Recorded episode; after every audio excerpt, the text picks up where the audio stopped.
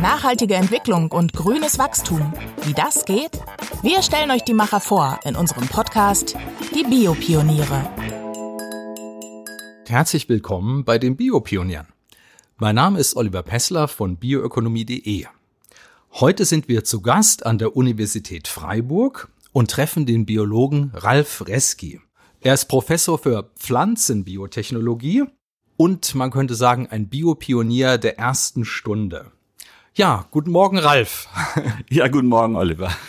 Vielen Dank, dass wir hier sein dürfen. Ich verrate jetzt schon mal, dein Steckenpferd sind Moose. Über die hast du viel herausgefunden und ähm, du hast sie dazu gebracht, erstaunliche Wirkstoffe zu produzieren.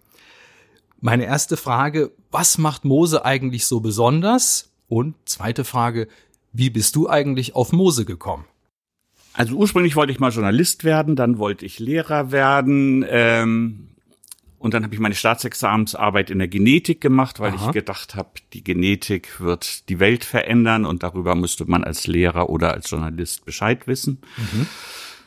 Und in Hamburg gab es äh, Pflanzengenetik, was mir entgegenkam, weil mit Tieren kann ich nicht arbeiten. Äh, ich mag keine Tiere aufschlitzen.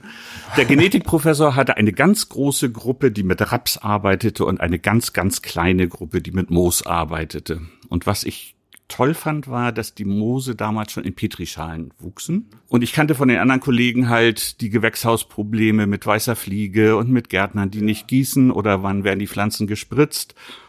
Und ich fand das einfach schön, eine ganze Pflanze, klein, wenige Zellen, aber trotzdem Differenzierung in kontrollierten Bedingungen in der Petrischale. Und das ist eigentlich das, was sich bis heute noch durchzieht, die ursprüngliche Faszination. Und die Staatsexamensarbeit war so toll, es sind zwei Publikationen gleich draus geworden. Ich habe mich mit dem damaligen Mosepapst sozusagen angelegt. Aha. Und dann habe ich gedacht, nee, Mensch, das ist klasse. Jetzt schreibst du doch noch erst eine Doktorarbeit und wirst dann Lehrer. Und so bin ich halt hängen geblieben in der Wissenschaft. Ja, wunderbar. Also ähm, du hast es angedeutet, Moose sind Pflanzen, die man noch überblicken kann. Sie sind ja stammesgeschichtlich unglaublich alt. In der Evolution kann man 350, 400 Millionen Jahre, denke ich, zurückgehen. Sie sind mit den Fahnen verwandt. Was hat man denn äh, für eine Vorstellung heute von den Moosen? Also äh, im Grunde, du hast ja auch die Genetik von Moosen erforscht und so wahnsinnig viel war ja auch noch nicht bekannt. Nein, als wir anfingen, waren Moose einfach relativ vernachlässigt. Also klassisch nicht natürlich. Es gab Bryologen, die Moose bestimmt haben, aber im Labor äh, haben wenige Leute Moose beforscht. Es ist so, dass vor ungefähr 500 Millionen Jahre ähm, Pflanzen an Land gegangen sind. Also mhm. fing der Landgang an. Äh, man muss sich das vorstellen, es war ein Kontinent, nur Felsen und die ersten Pflanzen hatten deswegen ja auch keine Wurzeln, weil es gab keine Erde.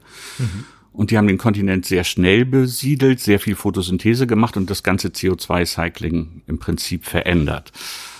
Und die ersten Pflanzen sahen schon so ähnlich aus wie die jetzigen Moose. Was die jetzigen Moose nicht zu altertümlichen Pflanzen macht, ja. weil sie haben sich auch 500 Millionen Jahre lang entwickelt.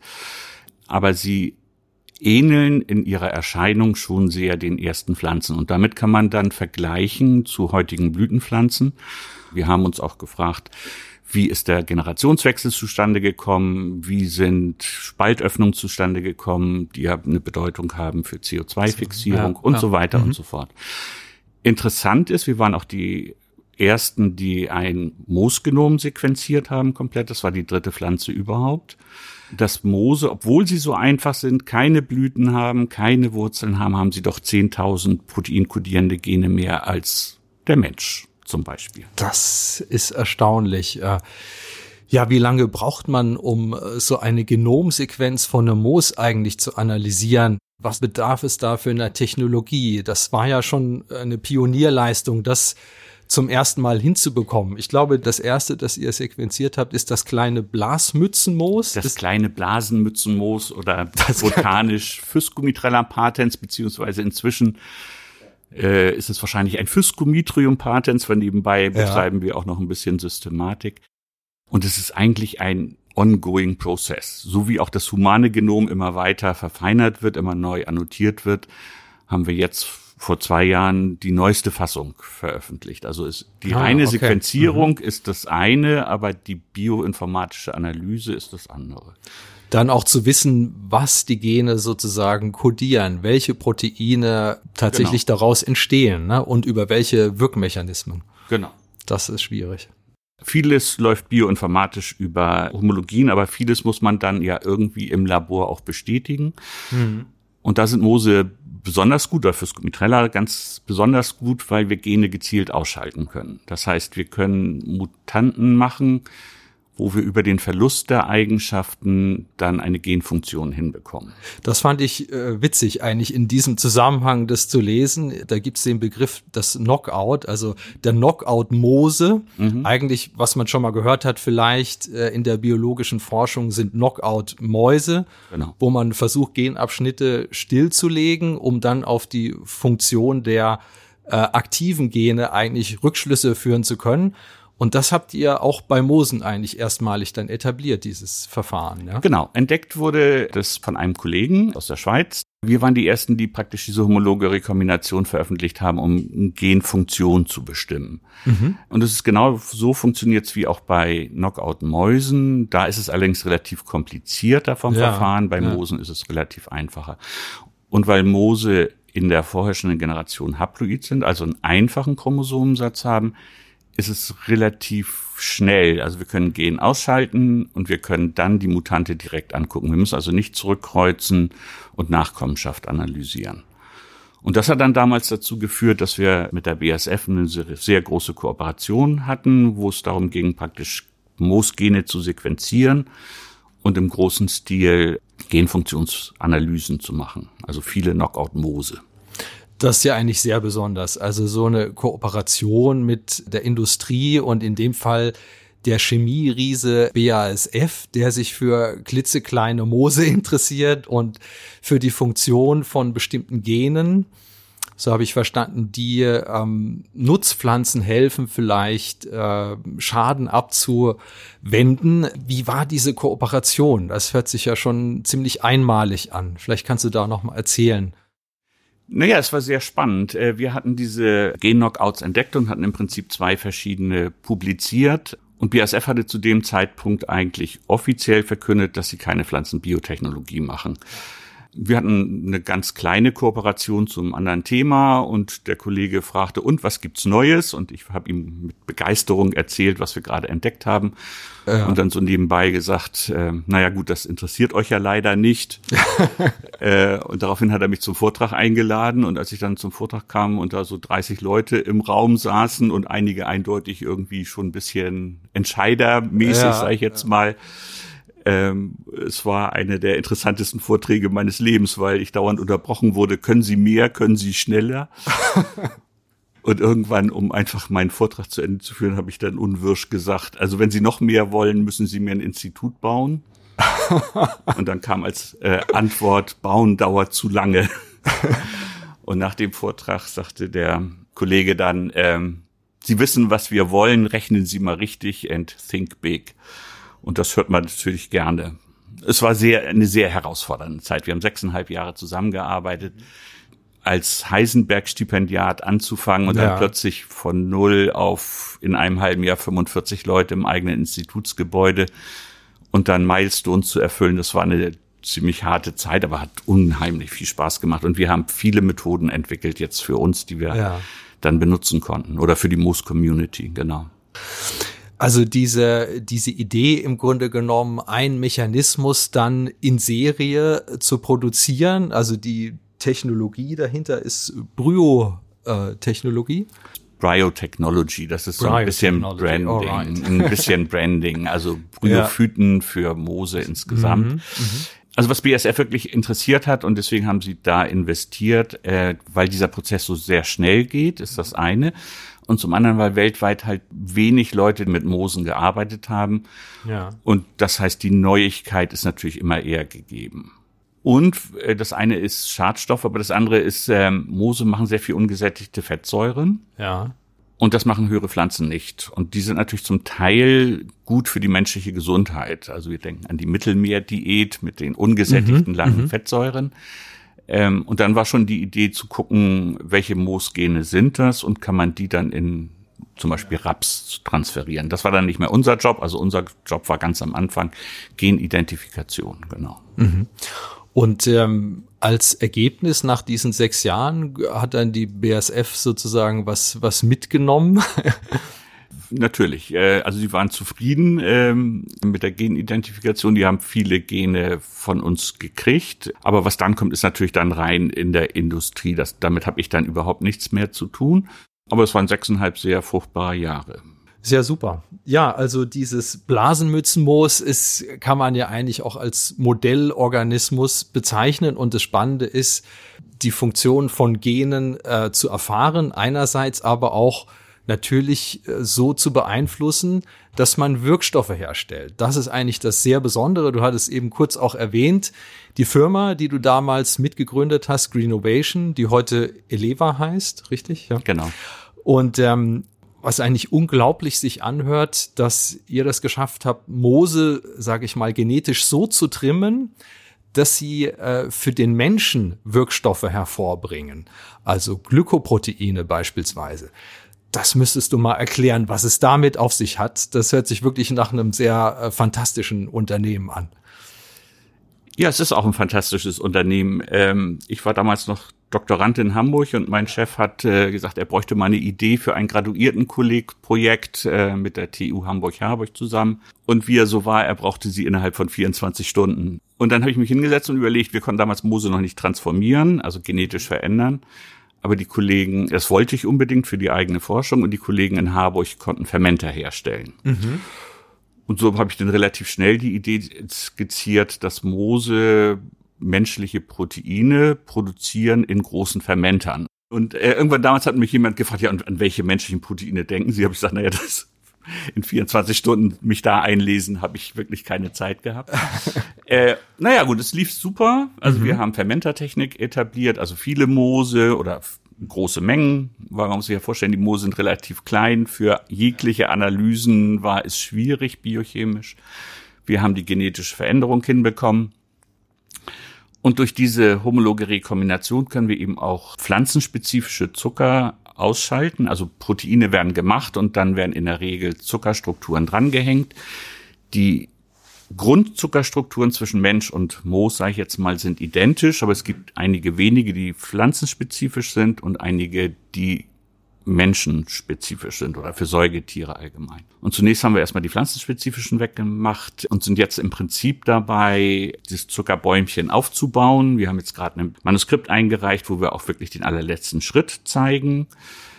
Das, was wirklich nur Säugetiere können, das kann das Moos inzwischen auch. Also wir humanisieren das Glykosylierungsmuster des Mooses. Und das hat sich so gut entwickelt, dass wir das irgendwann habe ich dann mit einem Kollegen eine Firma gegründet. Die, wie gesagt, die Renovation, damals haben wir ganz viele ja. Ideen reingebracht. Und inzwischen haben wir das, oder die Firma, das erste im Moos gemachte Protein, eine Alpha-Galactosidase gegen Fabry, durch die klinische Phase 1 erfolgreich gebracht. Mhm.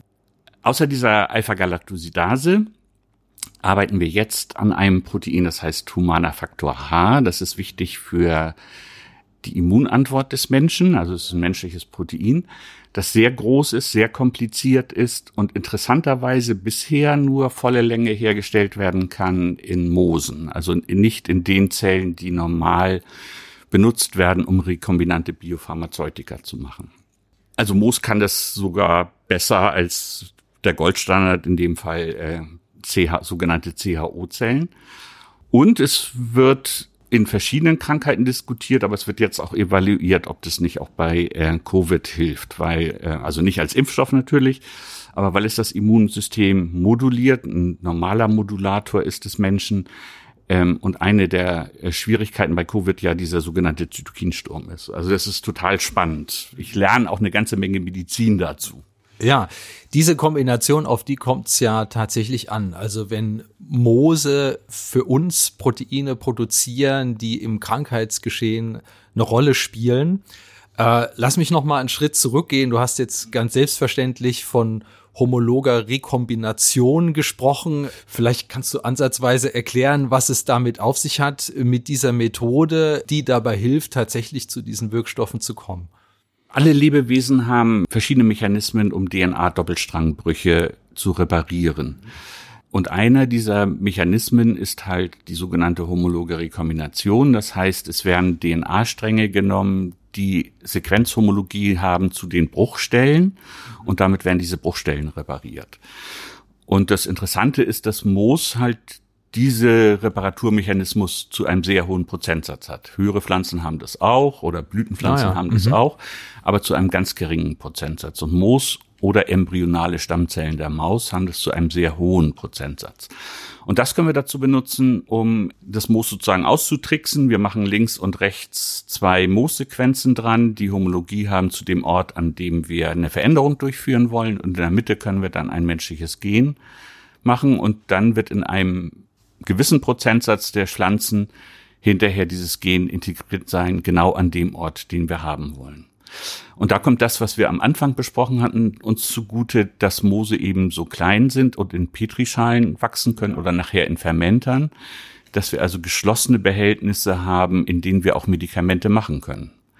Und es ist ja ganz wichtig, dass die rein sind und es gibt sogenannte Standards, die heißen Good Manufacturing Practice, mhm. sehr kompliziertes Regelwerk und das ist natürlich mit so Bioreaktoren relativ einfacher einzuhalten, als wenn man, sagen wir mal, Pflanzen ins Gewächshaus tut. Ja, und jetzt äh, eines dieser ersten Proteine ist die, hast du gesagt, Alpha-Galactosidase die äh, bei der sogenannten Fabry-Krankheit helfen soll. Ich glaube, das müssen wir auch erst noch mal aufschlüsseln, welche Rolle eigentlich dieses Protein spielen kann und äh, was das überhaupt für ein Krankheitsbild ist. Letztlich sind das ja, glaube ich, seltene genetische Krankheitsbilder. Ist das richtig? Genau. Ähm, letztlich ist es so, dass der dass wir Menschen eben eine funktionsfähige Alpha-Galactosidase haben und man kann sich das einfach vorstellen, es ist ein Enzym in einem Entgiftungsschritt. Mhm. Ein lysosomales Speicherprotein für Fachleute. Und die wenigen Patienten, die dieses Enzym nicht haben, können halt nicht vollständig entgiften und vergiften sich sozusagen damit. Ähm, und weil es eine seltene Krankheit ist, wird sie häufig nicht rechtzeitig entdeckt. Mhm. Und die Patienten haben multiple Beschwerden, die auch relativ unterschiedlich sein können aber unbehandelt führt das Ganze zu einem qualvollen Tod. Und in dem Fall ist es so, es gibt zwei Medikamente am Markt schon, die halt nicht in Moos hergestellt sind. Und die Patienten müssen dieses Enzym dann spritzen und können dann ein relativ unbeschwertes Leben führen. Das ist sozusagen eine Entgiftung. Wir haben ja ganz viele Entgiftungskaskaden im ja. Körper. Und wenn die gestört ist, dann führt es halt zu einem qualvollen Tod. Aha. Aber ich denke, diese Medikamente, äh, die herkömmlichen, sind auch teuer. Und äh, das wäre vielleicht ein Vorteil, dass in Moosen hergestellte Galactosidase genau. günstiger zu beziehen ist oder zu produzieren ist. Das ist eine das so? ist der Preis. Äh, das andere ist so, dass wir zumindest in den Vorversuchen, aber ich glaube auch in der klinischen Phase 1 zeigen konnten, dass das im Moos hergestellte Protein besser funktionieren wird. Mhm. Ähm, das ist äh, diese Dekoration mit Zuckerbäumchen bei den Glykoproteinen funktioniert im Moos einheitlicher als offensichtlich in vielen tierischen Zellen, inklusive dieser CHO-Zellen. Das heißt, die Reproduzierbarkeit ist höher, auch von Bioreaktorlauf zu Bioreaktorlauf. Ähm, das heißt im Fachterminus Batch-to-Batch-Stability ist höher was durchaus nachher auch ähm, Benefits für die äh, Vorteile für die Patienten bringen kann, weil wenn man eingestellt ist auf einen bestimmten Proteinmenge, die man sich spritzt, ähm, ist die auch gleichbleibend. Und nicht, wenn man eine neue Charge hat, muss man wieder neu eingestellt werden. Also wir sehen in wie, den frühen Phasen, in ja. denen wir jetzt gerade sind, ähm, durchaus, dass wir auch sogenannte Fachterminus nicht nur Biosimilars, sondern Biobetters machen, also Proteine, die besser wirken können als beim, als wenn sie in tierischen Zellen hergestellt werden für den Menschen. Liegt es daran, dass Moose in dem Sinn übersichtlicher sind, weniger äh, komplex, dass die dann genauer diese Zuckerbestandteile an Proteine dranbauen, dass es nachvollziehbarer ist? Oder wie erklärt ihr das, dass ähm, am Ende vielleicht die, die Wirkungsweise noch effektiver ist von der Alpha-Galactosidase? Das eine gilt für Pflanzen allgemein, dass diese Zuckerdekoration besser ist, weil die ist nicht so vielfältig wie in tierischen Zellen. Ja, das heißt ja. also, der Anteil derjenigen korrekt prozessierten Zucker ist per se höher in Pflanzen im Vergleich zu tierischen Zellen. Und das andere ist so, dass wir ähm, im Moos den Vorteil haben, weil wir die in Flüssigkultur im Bioreaktor haben, dass wir die Enzyme im Moos produzieren und dann aus dem Moos ausschleusen. Das heißt, die schwimmen dann in einer Nährlösung, die aber relativ wenig komplex ist, das heißt, die wir auch optimieren können für die Produktion. Und dann sind sie fertig prozessiert und können nicht wieder abgedaut werden. Und ich glaube, diese Kombination macht das Moos besonders. Plus diese homologe Rekombination, dass wir wirklich direkt an einem bestimmten Genort, den wir haben wollen, den wir voraussagen können, ähm, das Gen einbringen. Dass wir also im Prinzip Positionseffekte auch minimieren können. Ah ja, super. Ja, und das, äh, das geht weiter. Du hast es auch schon äh, genannt, dieser Faktor H, das wäre jetzt so, äh, dass, dass die zweite Substanz, die Moose herstellen können. Vielleicht kannst du das noch einmal kurz aufgreifen, die Bedeutsamkeit äh, für das Immunsystem, für den Menschen und äh, im Zusammenhang auch nochmal mit dem ja ganz aktuellen Corona-Covid-19-Geschehen, was für eine Bedeutung das haben könnte. Also wie gesagt, Faktor H ist ein sehr kompliziertes Protein, über 120 Kilodalton, also sehr groß, sehr kompliziert aufgebaut, sehr viele Disulfidbrücken.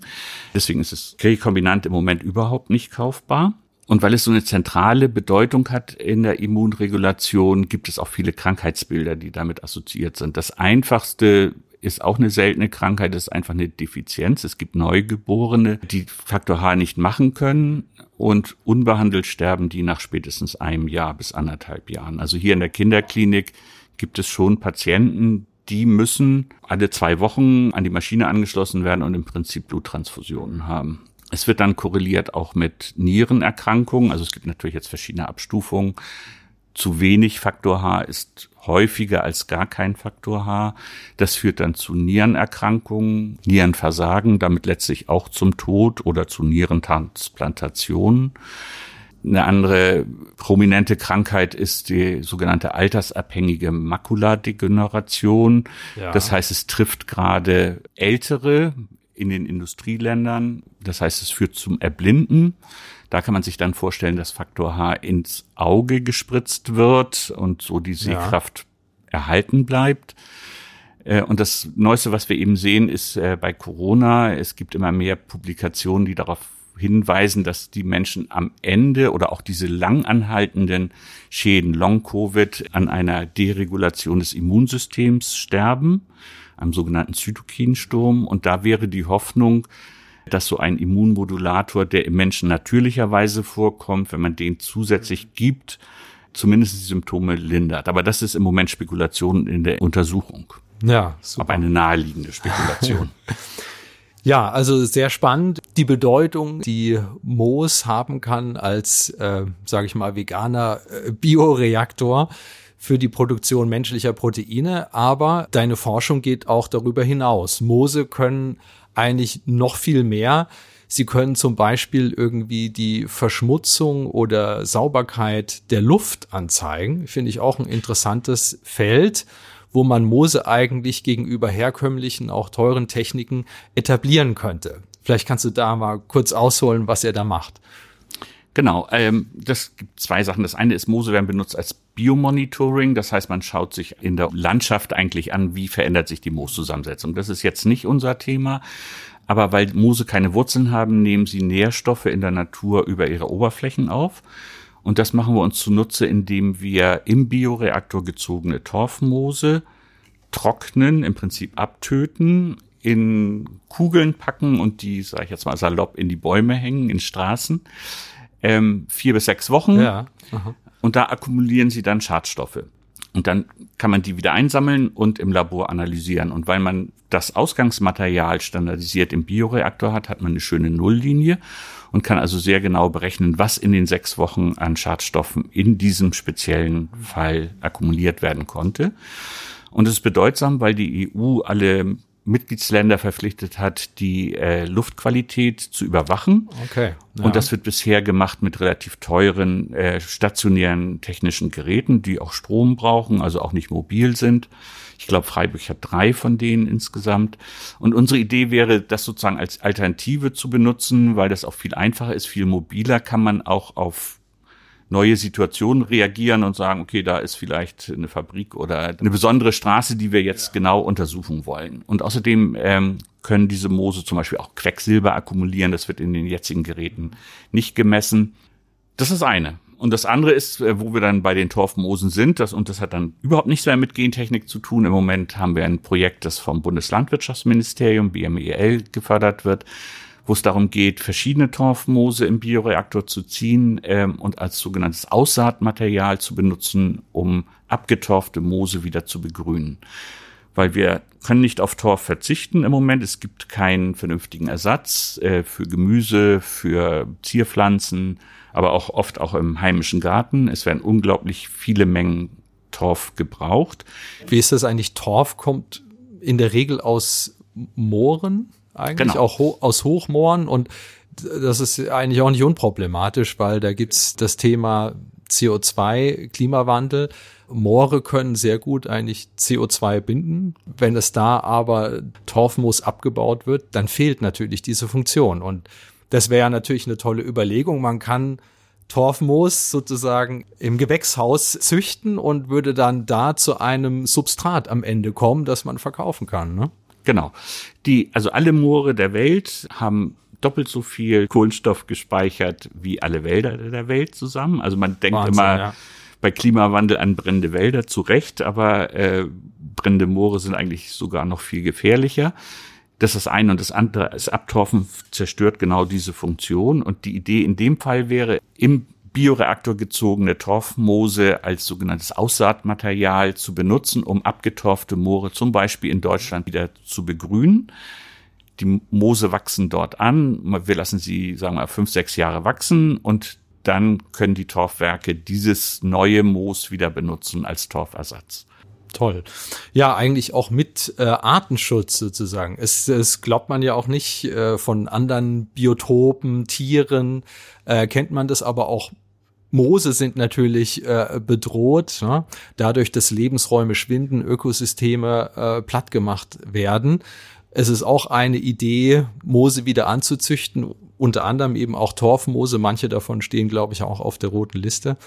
Ja, tolles Unterfangen. Ich möchte noch auf trotzdem auf einen letzten Punkt äh, zu sprechen kommen. Du hast dich auch sehr schön eingeführt äh, mit deinem Zugang eigentlich zu diesem Fach Biologie. Hast ja auch Erziehungswissenschaften studiert wolltest auch äh, mit einem Berufswunsch war, als Journalist zu werden und äh, letztlich so ein bisschen bist du dem auch treu geblieben. Du bist jemand, der auf Social Media ziemlich aktiv ist und ja, verbreitest eigentlich auch gerne äh, dein Wissen, bringst es unter die Leute. Was ist da deine Motivation genau? Also die Motivation ist schlicht, ähm, dass wir als Universität ja von Steuergeldern leben und ich glaube, wir haben einfach eine Bringschuld gegenüber der Gesellschaft, zumindestens zu erklären, wofür wir das, die Steuergelder brauchen. Der nächste Schritt ist äh, eigentlich auch Ideen äh, zu generieren und neue Arbeitsplätze zu schaffen. Also im Prinzip so eine Art Innovationsmotor sein. Und im Moment ist Social Media eigentlich der Kanal oder die Kanäle, wie man eine breitere Öffentlichkeit am besten erreicht. Und das finde ich persönlich einfach auch herausfordernd, das, was man komplex biologisch im Kopf hat, auf der einen Seite runterzudampfen, um es Studierenden zu erklären, nochmal runterzudampfen, um eine Presseerklärung zu schreiben zusammen mit der Pressestelle und das nochmal runterzudampfen. Also was ist der Kern der Botschaft über Twitter dann zu verteilen? Und das finde ich unglaublich reizvoll. Es hilft auf der anderen Seite im Übrigen aber auch diese Übung, finde ich, hinterher einfach wissenschaftliche Artikel zu schreiben, weil auch da kommt es eigentlich darauf an, die wesentliche Idee lesbar rüberzubringen. Sehr schön. Also, da lassen wir uns überraschen, was wird die nächste Twitter-Botschaft sein. Vielen Dank, Ralf Reski, für das spannende Gespräch.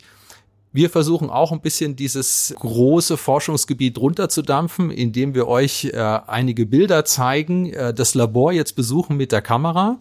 Schaut doch mal rein in das Porträt über Ralf Reski. Wie werden Moose im Labor gezüchtet und was kann man damit machen? Ich sag mal Tschüss, auf Wiedersehen und freue mich auf die nächste Folge der Biopioniere. Die Biopioniere, der Podcast über nachhaltige Entwicklung und grünes Wachstum. Mehr zum Thema, weitere Podcast-Folgen und spannende Videos auf bioökonomie.de.